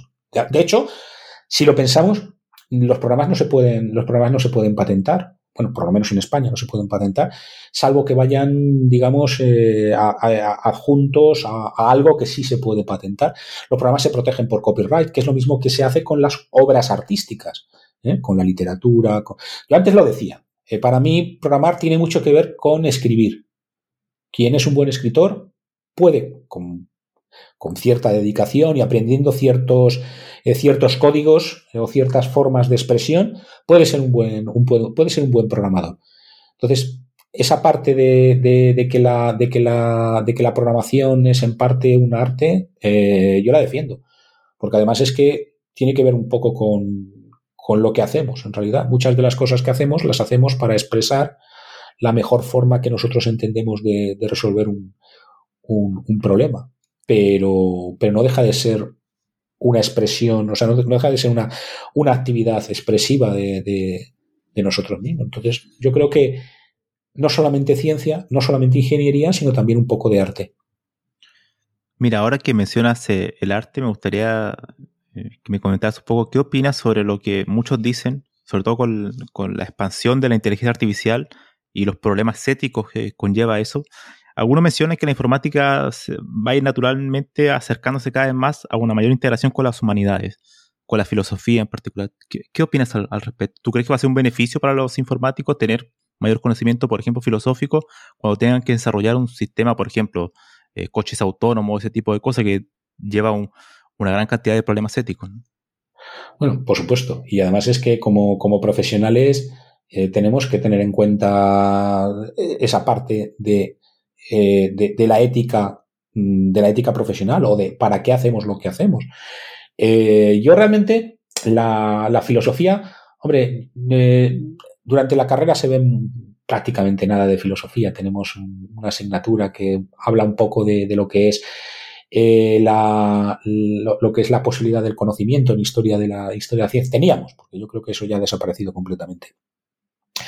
Pero yo me empecé a, interesar por la filosofía hace relativamente poco, y no solamente por la filosofía, sino también por, por, el derecho y por, y por eh, digamos, esas partes que tienen que ver con, con, pues con, la, con, la justicia con, y, realmente eh, y, con lo ético de lo que nosotros de lo que nosotros hacemos. Entonces yo creo que sí que hay una parte muy importante, sí que hay una parte muy importante de, de, de, de formación que tenemos que tener o de interés que tenemos que tener por, por esas por esas partes de la, de la filosofía. Yo, por ejemplo, esto que últimamente se está, se está diciendo en España de, quitar o de, o de eliminar parte de la, la, parte de la filosofía del currículo de, del currículum de, las, del, bachillerato, me parece un error enorme, me parece un error enorme. Pero bueno, mm, sí que es cierto que claro, el problema está en que cada, que cada vez hay más cosas que, que, enseñar y menos tiempo para hacerlo pero la filosofía mm, para mí es parte también de, es parte también de la profesión, sobre todo en esa parte que, se, tiene que ver con la ética. En la facultad de informática, cuando yo estudié, no existía una, una asignatura concreta de deontología, pero eh, creo recordar que en la, en la universidad de, en la de, en la Pontificia de Salamanca, eh, sí que tenían una asignatura de deontología profesional. Claro que la Pontificia estaba más orientada digamos, tenía asignaturas específicas de, creo recordar que incluso religión, porque como era, como era universidad católica, era una universidad dirigida o, de, la iglesia, pues tenía esa. Pero yo creo que habría sido, habría sido muy importante y muy interesante que efectivamente los estudios tuvieran una, digamos, una asignatura o, temas concretos relacionados con la dentología profesional, porque es importante, es importante saber para qué hacemos las cosas. Ahora entrando en la, segunda parte de la entrevista, me gustaría ahondar ya más como aspectos personales sobre tu experiencia laboral. Y yo sé que has trabajado prácticamente toda, tu carrera en el sector público, en, particular en la Administración General del Estado, y ahí quería eh, preguntarte cómo ha sido tu experiencia, sobre todo pensando que hoy en día la mayoría de los informáticos, yo creo, em, la primera opción que ven generalmente siempre es el sector privado, ¿no? Como no, no, se habla mucho del sector público, entonces me gustaría que, que me contaras un poco cómo ha sido tu experiencia, ¿no? De, como informático trabajar en el sector público. Sí, y además es que, bueno, eh, creo que efectivamente eh, pues el sector público es el patito feo. Eh, yo he hecho mi carrera en el sector, en el sector público. Yo empecé cuando en el año 94 en, en, una, en, en la administración de en la administración del, de aviación civil.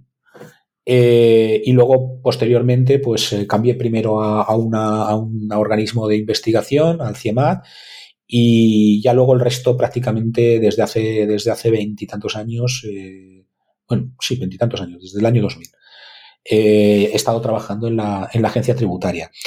Hombre, la agencia tributaria sí que es cierto que es una especie de, o sea, de lo que se, probablemente de, lo que se puede hablar del Estado, pues es probablemente quien mejor paga, probablemente también donde hay una informática mucho más desarrollada, mucho más, pero mi experiencia con, con otras, eh, con, otros, eh, con otros organismos es que, eh, salvo por, probablemente salvo por, por, el tema de, los puestos, porque eso sí, en la administración pública todo está muy normalizado respecto de los puestos, en los niveles, etcétera, etcétera. Entonces, sí que es cierto que tú tienes lo que se llama una relación de puestos de trabajo, es decir, tienes una serie de puestos que tienes que, que tienes o que puedes eh, cubrir con, con, personal y claro, depende de la calidad, eh, la cantidad de puestos que tengas que puedas reclamar a más o menos profesionales. Yo mi experiencia con y, y, y, en, y en, los, eh, los, profesionales que hay en otras fuera de la fuera de la agencia tributaria, yo soy consciente de que los profesionales que hay son de, un altísimo nivel. De hecho, no son unas no son unas oposiciones especialmente difíciles, pero, pero tampoco son fáciles. Es decir, yo eh, conozco gente que se ha tenido que presentar, que se ha tenido que presentar varias veces. Yo animo a hacer la, a hacer la, una carrera profesional en la administración, en la administración pública por varias razones. Eh, la primera porque, bueno, eh, a pesar de lo que uno se pueda pensar, eh, hay huecos, y voy a decir huecos prácticamente para, para, cualquier, para cualquier profesional es decir, para cualquier profesional de nuestro, de nuestro ramo.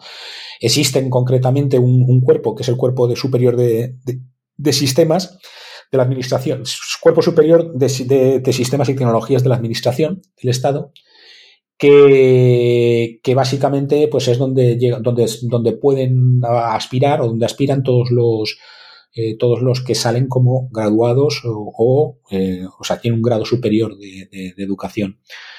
Eh, en su momento había también un grupo que, que ahora, ahora, se llama DOS y que antes se llamaba B, que iban los titulados medios, pero claro, las titulaciones medias han desaparecido. En fin, en cualquier caso, eh, son, son cuerpos donde uno puede desarrollarse bastante bien. Mi recomendación, si uno quiere hacer una carrera en la administración, es lógicamente que se, que se prepare o que, o que eh, se ponga en contacto con gente que haya participado ya antes en, en, procesos selectivos, porque el proceso selectivo sí es muy, es muy importante. Una de las cosas que más me gusta, a, pesar de que yo no he, yo no he, yo he estado, como decía antes, desde hace 20 años en la, en, en la, en la agencia tributaria, me he movido poco, una de las cosas que más me parece interesantes de la, de la Administración General del Estado es la capacidad de moverse de un sitio a otro. Ya no me refiero geográficamente. Sí que es cierto que geográficamente la mayor parte de los eh, de, la gente pues trabaja en Madrid, pero es una cuestión pues el hecho de que la mayor parte de los ministerios y de la y de la y de la actividad eh, informática está muy centralizada en Madrid. Pero bueno, yo tengo compañeros que están en Barcelona, compañeros que están en todas partes de España. ¿eh? O sea que, que también hay, hay, hay mucha gente que, que efectivamente puede, puede, o sea, puede realizar su, su, función en cualquier, prácticamente en cualquier parte de España. No hace falta venirse a Madrid para, para trabajar en un ministerio o para trabajar en informática en un ministerio. Y luego eh, hay una cosa que sí me parece interesante desde el punto de vista de, la, de, lo que es la carrera profesional, y es que eh, es una carrera mm, que de algún modo eh, tiende a recompensar relativamente rápido, relativamente rápido a, a, los profesionales. Lo que quiero decir es que, mm, hombre, o por lo menos esa ha sido mi experiencia en los últimos, en los últimos años particularmente aquí, en, cosa con, en mi actividad, en, nuestra actividad, en, la informática, en las tecnologías de la información. Eh, siempre hay que tener un poco de, un poco de, paciencia, pero no es difícil encontrar salarios competitivos con el sector, con el sector privado.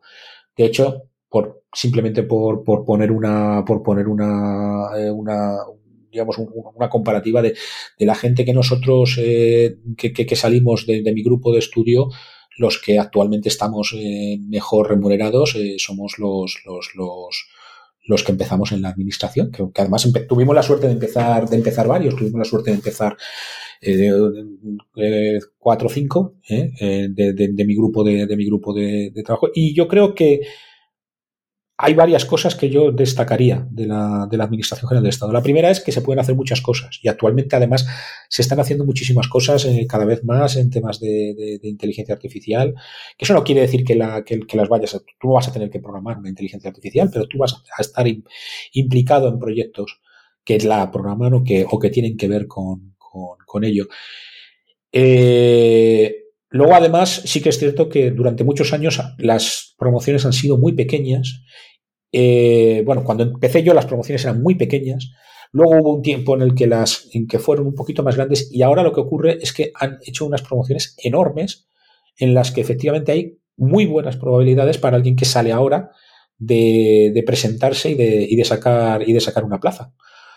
Tú ahí sabes que estás compitiendo con otros. El principal problema de una posición es que sabes que estás compitiendo con, todos los que se presentan. Pero, pero vamos, yo creo que, yo creo que es, asequible. ¿eh? Eh, iba a decir que no conozco a nadie que haya, que se haya rendido y lo haya dejado por imposible. O sea, eh, la gente lo, lo, termina, lo termina sacando. Y, ofrece buenas, ofrece buenas oportunidades. Luego, además, existe una movilidad, que mucha gente no lo sabe, y es que aunque tú estés en la Administración General del Estado, Tú puedes pasar también a administraciones autonómicas eh, de una forma más o menos horizontal y existen otras posibilidades también que es también la de las de ir a trabajar a, Bruselas o, incluso a otras a, la administración del Estado en el exterior. No es fácil, eso es, eso es cierto, pero vamos, que existe la posibilidad. Es decir, si uno quiere incluso también tener eh, su su experiencia eh, a lo mejor en Bruselas, en, en, la, en la, Unión Europea, en la, en, la en, la administración de la comunidad, pues también es, es, posible que lo que, que, puedan tener. Proyectos hay muy interesantes. Participar en proyectos internacionales, por ejemplo, se puede participar en proyectos internacionales, aunque sea la Administración General del Estado. Eh, y luego hay proyectos, o sea, si tu interés es la tecnología, también hay eh, eh, una capacidad de, digamos, de, participar o una posibilidad de participar directamente en proyectos tecnológicos. Por ponerte cosas, o sea, por ponerte ejemplos de cosas en las que yo he estado, en las que yo estado implicado, yo he estado implicado, por ejemplo, hace ya muchos años, pero estuve implicado en el desarrollo de, de, sistemas clasificadores de fraude con, con, redes neuronales. Estamos hablando de eh, una, situación en la cual pues, eh, las redes neuronales todavía ni siquiera se planteaban en las empresas. ¿eh? Es decir, en muchos aspectos, muchas veces la, Administración General del Estado, o sea, la Administración puede ser incluso puntera. Siempre se ha dicho lo de garbanzo duro pero seguro, la del funcionario garbanzo duro pero seguro. Yo creo que la parte menos interesante o la parte menos importante de la, de la función pública es, la seguridad laboral. Yo creo que seguridad laboral, más o menos en nuestro, en nuestro entorno, eh, muchas veces eh, se sacrifica por, por, proyectos interesantes. Y yo creo que muchas veces sí hay proyectos interesantes en la, en la administración. Genial, genial, eh, genial escuchar esa, esa visión porque generalmente uno está como totalmente sumergido en solamente el aspecto de las empresas privadas, ¿no? De todo ese tipo de ofertas que surgen cada día de empresas extranjeras, pero uno un poco se olvida del sector público, ¿no? Entonces, me quería, quería preguntarte sobre tus labores en, en el sector público. Yo sé que trabajaste como como consultor forense y auditor informático. Me gustaría que me contaras alguna... alguna, esa es mi actividad actual. alguna de yo, empecé, yo empecé en la administración, eh, ya, lo he dicho antes, en, aviación civil. Entonces estuve en funciones que eran fundamentalmente de programador, de programador de, o sea, ahí aprendí bastante sobre aviación civil, pero vamos, que, eran fundamentalmente de llevar sistemas, administrar sistemas, eh, luego también programar eh, pues algunos, algunos sistemas en su día, pues claro, estamos hablando de los años 90. Entonces eh, ahí se programaba en Clipper porque se estaban introduciendo los nuevos sistemas en, en, aviación civil que entonces no había, no había PCs, no había, yo cuando llegué sí ya lo sabía, pero vamos, que yo, yo el primer sitio al que, al que llegué, que fue el registro de matrícula de aeronaves, pues acababan de poner una red Nobel con cinco o seis PCs para llevar el registro de matrícula de aeronaves y se lo había instalado IBM, se lo había dejado allí y a mí me tocó, pues de alguna manera, eh, pues entrar a entrar a, a, reprogramar y hacer ciertas modificaciones y hacer ciertas añadir cierta funcionalidad a un programa que se había desarrollado en Clipper y del que no habían dejado absolutamente ninguna documentación. Eh, pero bueno, luego ya como, como, profesional, eh, digamos, de, como, como, licenciado como, o como profesional un poco más, eh, o sea, como grupo A1, que es el, grupo en el que yo empecé en el año 2000, pues primero estuve, empecé como, como, jefe de, como jefe de proyectos informáticos y estuvimos pues desarrollando determinadas cosas relacionadas con la, la analítica de datos, que entonces pues no estaba en boca de todo el mundo. Es decir, desde uno, de los primeros sitios donde se hicieron, donde se hicieron eh, proyectos de, de, de, herramientas para hacer análisis de datos, el Data Warehouse y demás, fue precisamente en, en, en la agencia tributaria. Y, bueno, pues estuvimos en ese tipo de cosas, estuvimos, ya digo, desarrollando temas relacionados con, con la minería de datos, eh, no solamente con, con, con, con, redes neuronales, también aplicábamos otras, otras técnicas eh, para hacer pues, predicciones, selecciones de contribuyentes y ese tipo de cosas. Y desde hace 15 años, 17 ya, desde el año 2007, o sea, estamos hablando desde hace 15 años, eh, pues cambié de actividad y ya me alejé más de la programación, aunque sigo teniendo una actividad más o menos de, programación, pero ya es una programación eh, mucho más, eh, digamos, mucho más de negocio, eh, en el sentido de que, bueno, pues eh, de algún modo se trata de eh, hacer las, las, transformaciones de datos necesarias para luego poder subir las cosas o para poder poner las cosas a disposición de la inspección en, los, en los sistemas de análisis de datos. Pero, pero fundamentalmente ya sí entonces fue cuando me dediqué a lo que es auditoría y, eh, y análisis forense, que sería la, digamos, la, la pata complementaria de la, de la, auditoría. Y luego, pues sí, la parte que tiene que ver más con la consultoría en el sentido, o sea, yo, yo hasta, hasta el año 2007 fundamentalmente estaba en una unidad que hacía software, por decirlo así.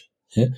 En una, porque además en la agencia tributaria, la, digamos, el, el, el hay un departamento especial son, pues en su día éramos más de mil personas y creo que siguen siendo más de mil personas que se dedican a hacer, a hacer solamente a hacer, a hacer los programas que tiene y a mantener los programas que tiene la, la agencia para hacer todo tipo de, de, de, pues su trabajo, no solamente su trabajo diario de la gestión y demás, sino también, pues, el, ya digo, la selección, el tema de, de la, de la, del descubrimiento de fraude, todo ese tipo de cosas.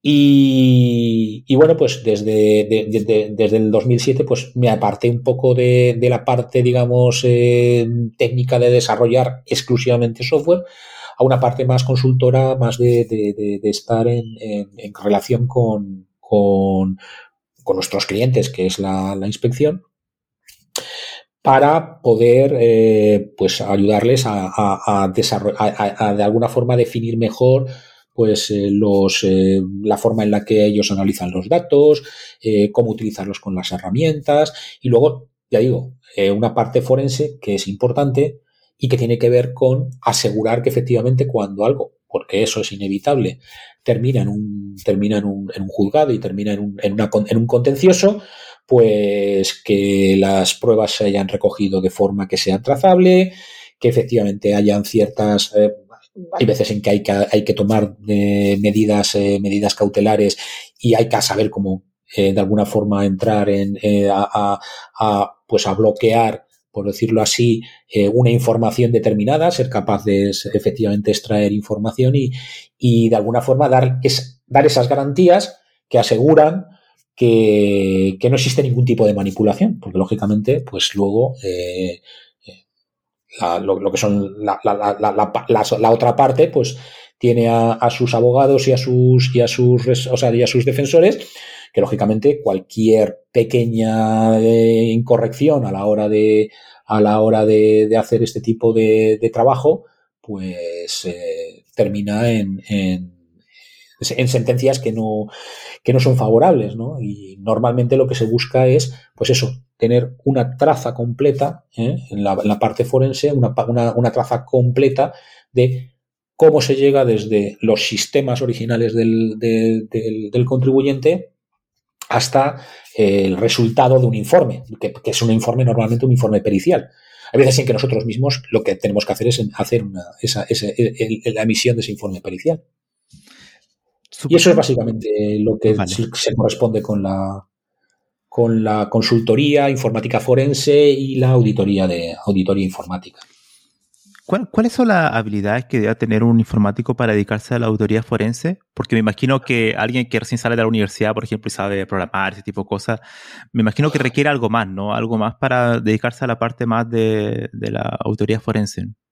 Bueno, pues tiene que saber sobre sistemas, no sobre un sistema concreto, sino que tiene que ser lo suficientemente flexible como para, como para poder eh, de alguna forma extraer información o, ser capaz de, de, poner medidas cautelares o información en sistemas muy diversos. Es decir, al final, eh, muchas veces, eh, las, las, empresas tienen todo tipo de sistemas. Entonces, la formación tiene que ser una formación muy extensa en lo que se refiere a características de, de los sistemas y no solamente de los sistemas, sino también incluso de los, eh, de los entornos en los que finalmente el, digamos los las, eh, vas a trabajar, o sea, con, los entornos que vas a trabajar. Eh, concretamente, por ejemplo, pues no sé, yo sí que es cierto que yo, yo, yo, manejo Linux desde, desde la facultad y siempre he tenido, ese, siempre ha sido uno, también uno de mis, por decirlo así, de mis fuertes, ¿no? Porque creo que realmente un sistema, un sistema como Linux es un sistema que enseña muy bien a manejarse con otros sistemas operativos.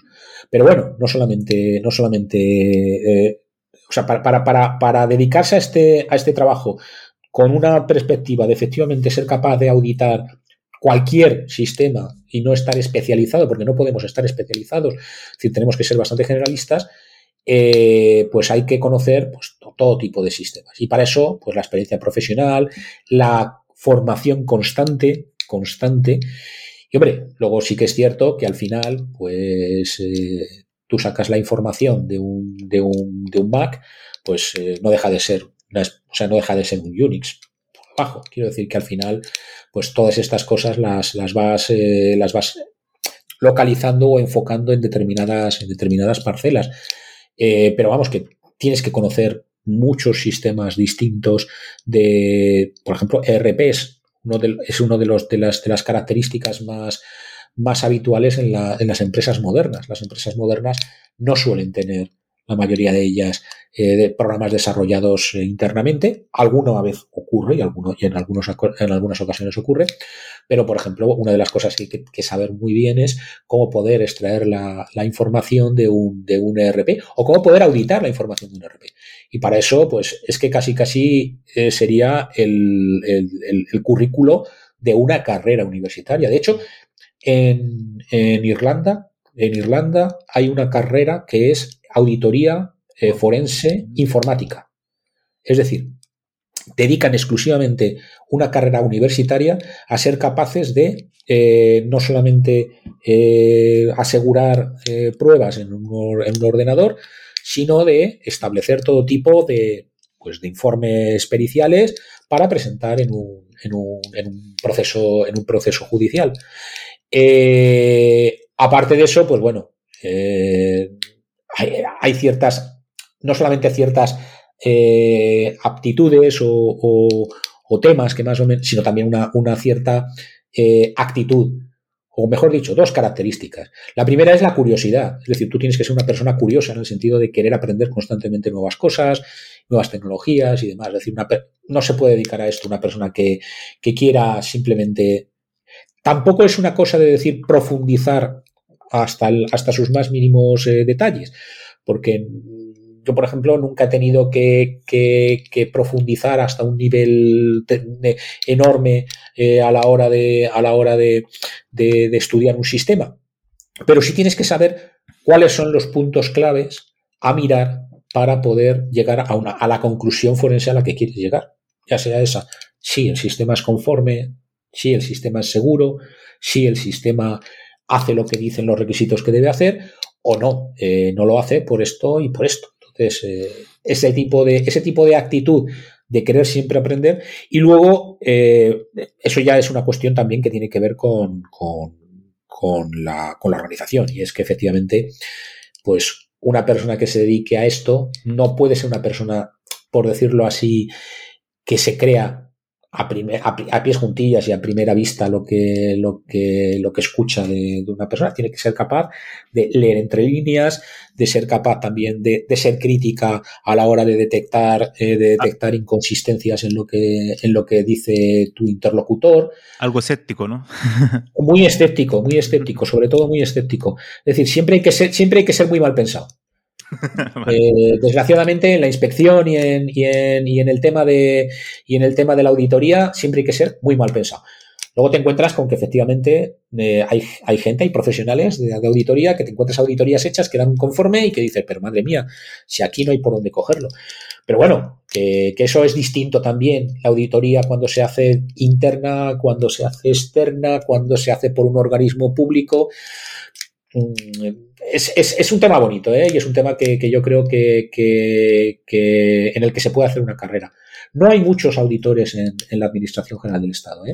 Es decir, eh, fuera de, pues mira, eh, hay una, hay una, hay una, digamos, una parte de la Administración General del Estado que se llama la Intervención General del Estado, donde sí se hace o sí se debería hacer una parte que es la auditoría de lo que serían las, las recepciones, es decir, eh, cuando se gasta, cuando se gastan dineros públicos en, en, el Estado, cuando se gastan dineros públicos en hacer un proyecto, pues luego tiene que llegar un señor que se llama, eh, que se llama el interventor, que normalmente va acompañado de, un, de una persona que efectivamente es, capaz de decirle técnicamente si están las cosas correctas o no están las cosas correctas, y ahí hay una, ahí hay una fase o hay una parte muy importante de, de, de auditoría.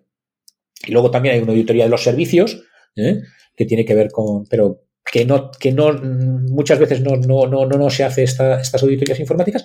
Y luego, pues yo supongo que en cualquier actividad de inspección que tenga que ver con, que tenga que ver con sistemas informáticos, y hoy por hoy cualquier cosa tiene que ver con sistemas informáticos, pues de algún modo, de un modo u otro tiene que, tiene que, cumplir una función auditora para ver si efectivamente eh, las cosas son lo que se dice que son. Después de, tantos años de experiencia laboral, Rafael, me gustaría hacerte una pregunta quizá un poco más filosófica, que tiene que ver con em, la informática te hizo la vida más feliz. O sea, ¿tú podrías decir que la informática mejoró tu vida? Bueno, antes, cuando hemos empezado, te decía que yo no, que yo no iba para informático. De hecho, a mí me gustaban las matemáticas. Y de hecho, yo iba para médico. Yo no terminé como médico, digo que siempre digo que afortunadamente para, los, para los pacientes que no he tenido, eh, porque probablemente habría sido un médico terrible, eh, yo la informática no era mi carrera de opción, porque mi carrera de opción habría sido, ya lo he dicho antes, las matemáticas, una, carrera de matemáticas. Eh, pero sí he encontrado profesionalmente una carrera que me, ha, que me ha gustado mucho. Me ha gustado mucho. Y desde el punto de vista profesional, yo soy de las personas que cree que he tenido muchísima suerte profesionalmente porque hago lo que me gusta. Eh, no miro el tiempo. O sea, yo no miro el, cuando estoy cuando estoy trabajando, muchas veces se me va completamente y no miro el tiempo. Eh, si hace o no hace la, vida más fácil, pues hombre, en este caso a mí me ha hecho la vida más difícil porque de algún modo he tenido que meterme, eh, digamos, profesionalmente en, en, mucho detalle, ¿no? Lo que pasa es que nos ha cambiado la vida a todos, lógicamente. Es decir, al final sí que es cierto que hoy por hoy el mundo sería completamente incomprensible. Sin, o sea, no, no podría ser el, el, mundo que es sin la informática, sin la revolución de las telecomunicaciones, sin Internet. O sea, ahora mismo no, podríamos pensar en, eh, que, el mundo eh, es el mundo del siglo XXI sin, sin, la, sin los cambios que ha, que, ha traído las tecnologías de la información y las, y las comunicaciones. No sé si es a mejor o peor, la verdad sea dicha, porque al final dices, bueno, ¿y somos más felices? Pues probablemente no. Probablemente eh, son más felices en aquellos sitios donde no tienen, no están pendientes de, la tableta, o no están pendientes del teléfono móvil, o no están pendientes del correo electrónico.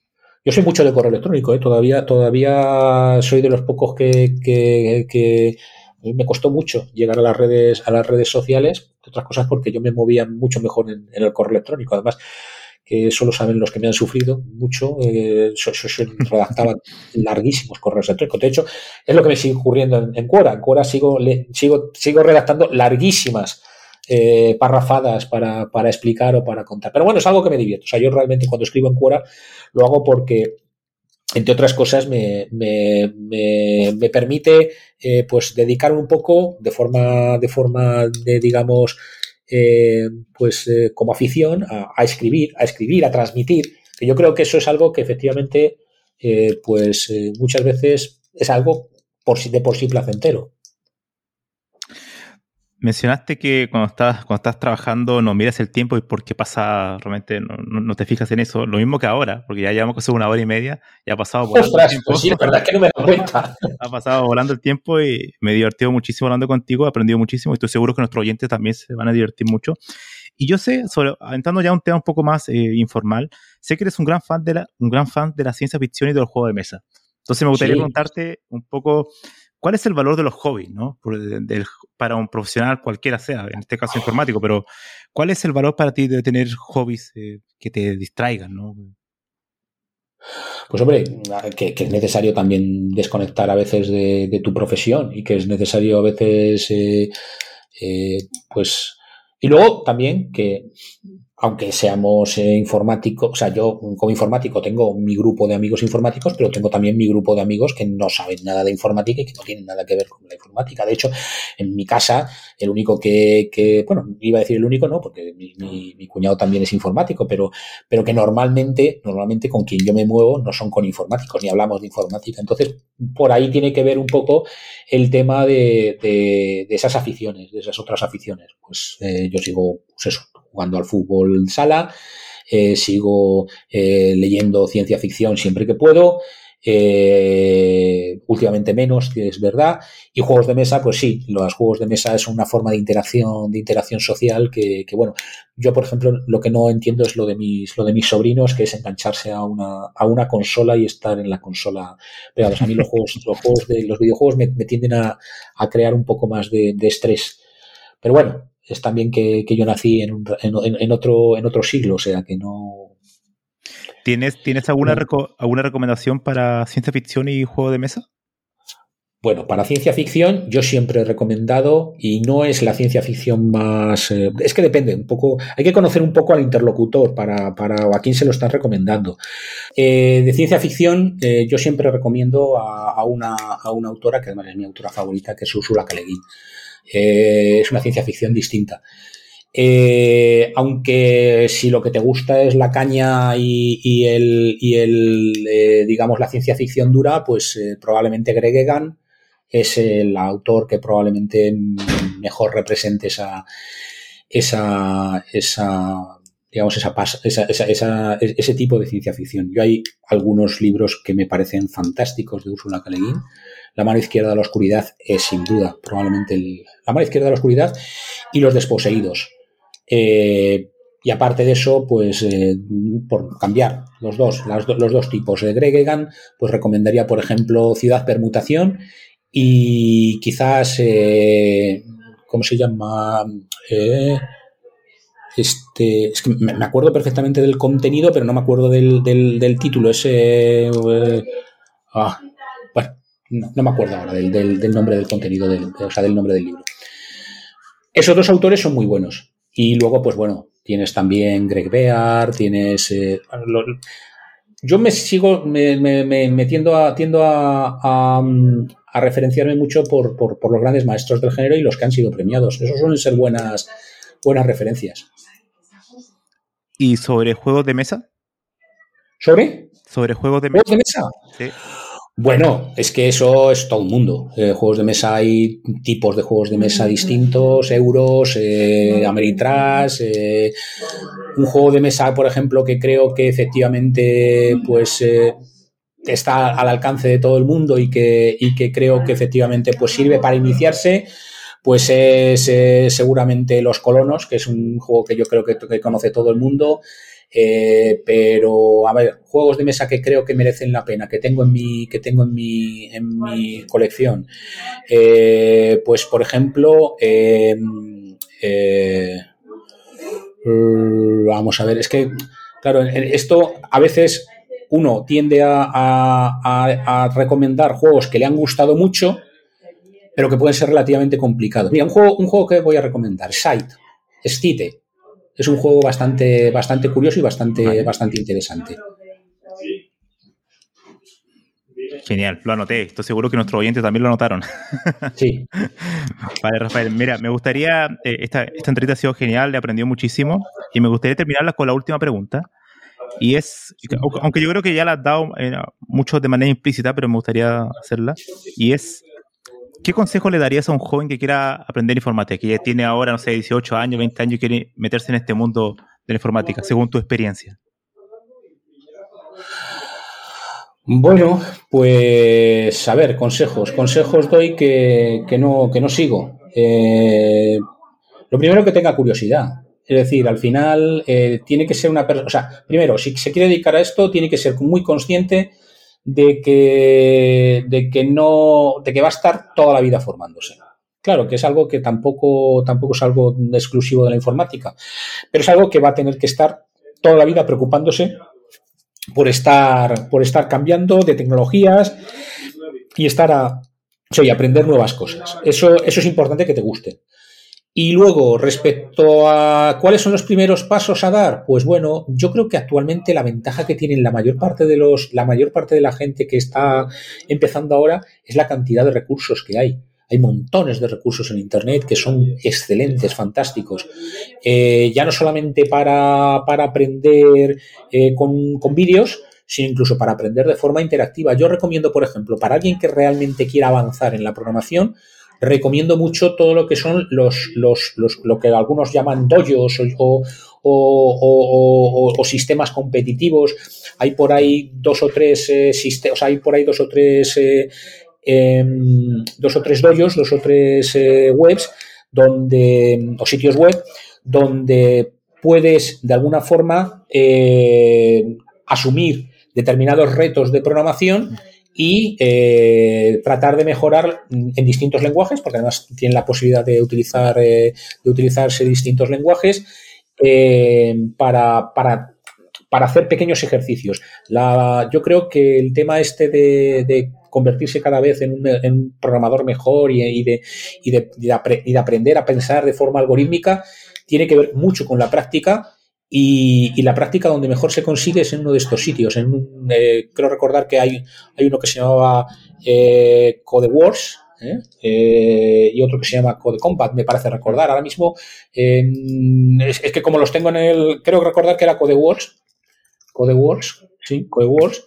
Es, un, es, una, es una referencia que yo creo que, que, puedo, que puedo recomendarla para para intentar mantenerse al, día de, digamos, de un determinado lenguaje e intentar mantener esa práctica que es necesaria. O sea, como en cualquier otra cosa, al final, esto es cuestión de, hacer, de hacer gimnasia mental. Pues ha sido excelente esta entrevista, Rafael, así que quiero darte las gracias por tu tiempo y por haber aceptado la invitación a este, a este podcast. Muy bien, pues muchas gracias a ti. Bueno, eso sería todo y bueno, nos veremos en el siguiente episodio.